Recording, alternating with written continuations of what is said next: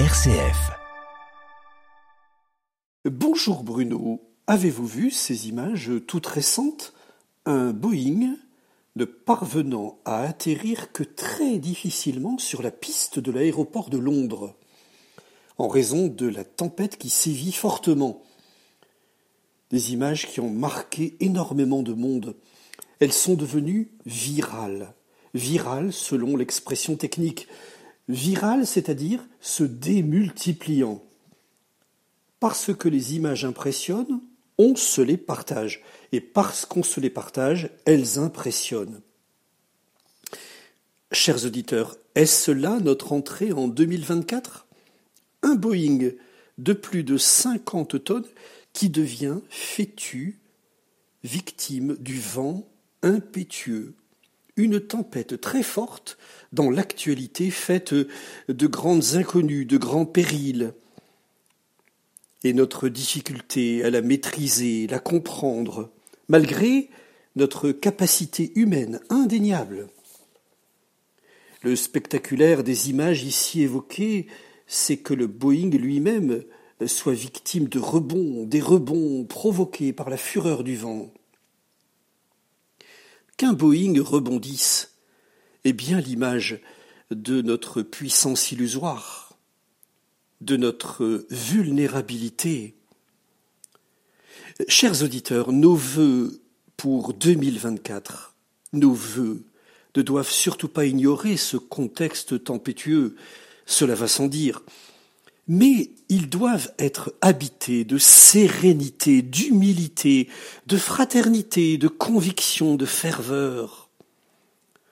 N'entrons pas en 2024 n'importe comment, les événements ont quelque chose d'effrayant, incertain, effroyable, oui, oui, bien sûr, mais que cette monstruosité n'aveugle pas notre regard sur les actes constructifs, les tentatives de rapprochement, les initiatives de paix, les gestes d'amour, la discrétion de tout ce qui veut le bien. Et surtout, surtout, n'entrons pas en 2024 sans nous relier davantage au Christ. Oui, le Christ nous précède sur ces chemins inédits. Le Christ ne nous demande pas de tenir un baromètre d'optimisme ou de pessimisme. Après tout, cette résultante serait surtout la fonction d'analyse des événements et du tempérament psychologique des hommes. Nous sommes, selon les personnes, d'une nature, plutôt optimiste, plutôt pessimiste. Le chrétien, le chrétien sait en qui il met sa confiance. Je devrais dire plus exactement, le chrétien sait qui a posé indéfectiblement son amour envers l'homme. Nous sommes attendus, chers auditeurs, sur le chantier de la fraternité, et nous sommes attendus dans l'oratoire de l'adoration la fraternité et l'adoration. Ces deux appels de Dieu ne sont surtout pas euh, excluants l'un de l'autre.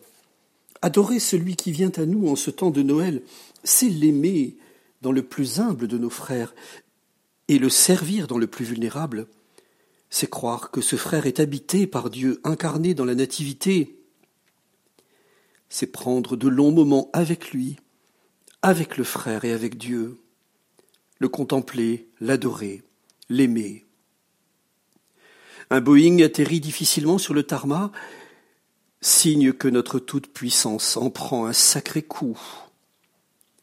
Dire que, en cette période où euh, il est ramené à sa plus humble dimension, l'homme, l'homme prétend réécrire la fin de vie. Dire qu'au moment même où la vie est plus grande que jamais, plus grande que nous dans son mystère, la folie humaine voudrait la régenter. Terrible paradoxe, terrible question.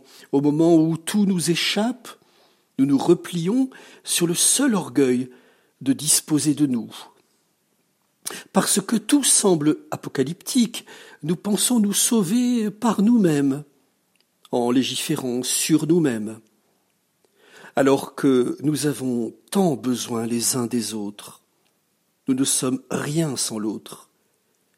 Nous ne sommes que vanité, vanité sans celui qui nous a rejoints dans notre vulnérabilité. Jésus est quelqu'un. Jésus est quelqu'un.